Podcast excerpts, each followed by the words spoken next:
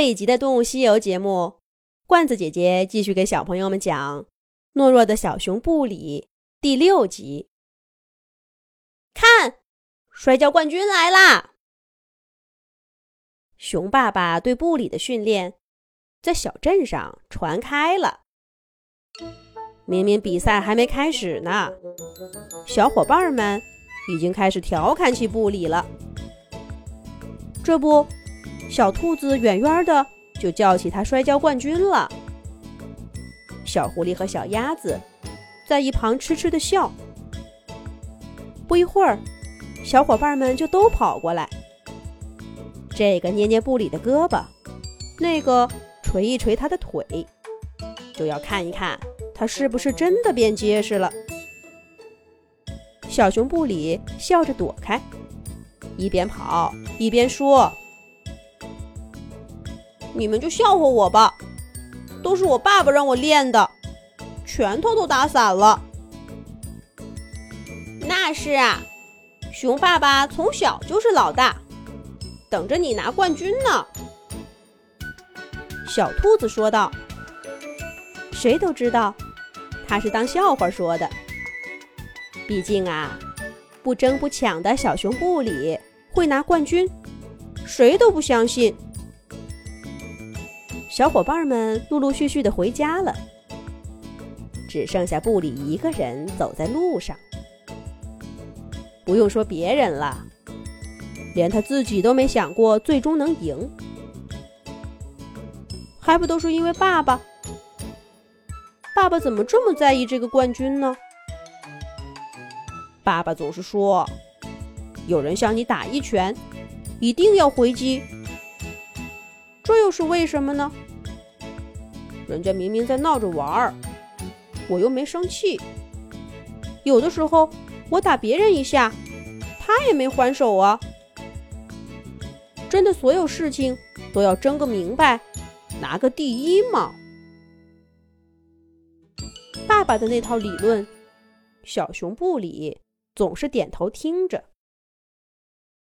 按照惯性，不光是爸爸。任何动物说的话，布里都不乐意马上反驳。他更愿意多听听，然后在自己的心里多想一想。可是想到最后啊，他并不一定都认同。从头顶上打下来的拳头，要跳起来挡开；打在胸口的拳头，要伸出手臂。用力的推出去。爸爸的话像一阵风似的，吹进布里的耳朵里。布里摇摇头，没甩开。这才发现他已经走到家门口了。爸爸正在院子里模拟今天晚上要给布里训练的拳法。看他认真的样子，仿佛要去参加比赛的不是布里。而是熊爸爸自己。布里叹了口气，推门进去。不用问，又是紧张而辛苦的一个晚上。为什么爸爸这么执着的要赢呢？当布里洗完一身的汗水，浑身酸疼的躺在小床上，他再一次问了自己这个问题。这个他无数次只问起自己，却从没向爸爸问起的问题。而今天晚上，他照例还没等想明白就睡着了。在梦中，布里跟在爸爸身后，走在陡峭的山路上。梦中的爸爸比现实里更高大，他宽厚的背影。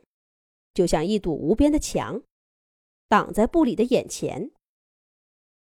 布里什么都看不到，只能跟着爸爸亦步亦趋的往前走。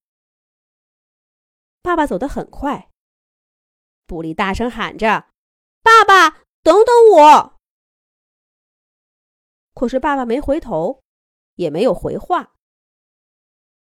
布里加快脚步往上走，却始终追不上爸爸。梦归梦，一大清早醒来，布里就把梦里的东西忘得一干二净，因为他是被爸爸叫起来的。按照爸爸的训练计划，这么阳光明媚的清晨，该去跑步了。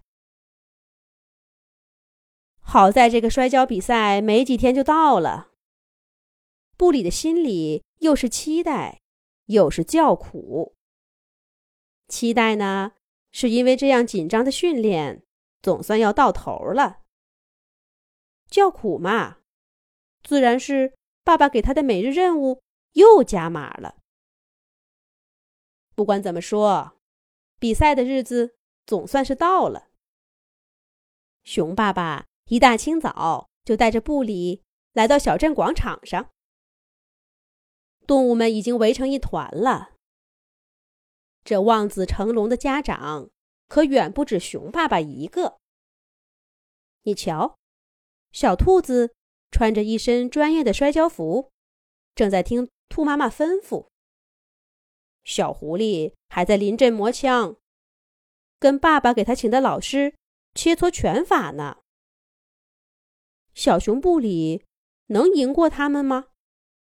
咱们下一集讲。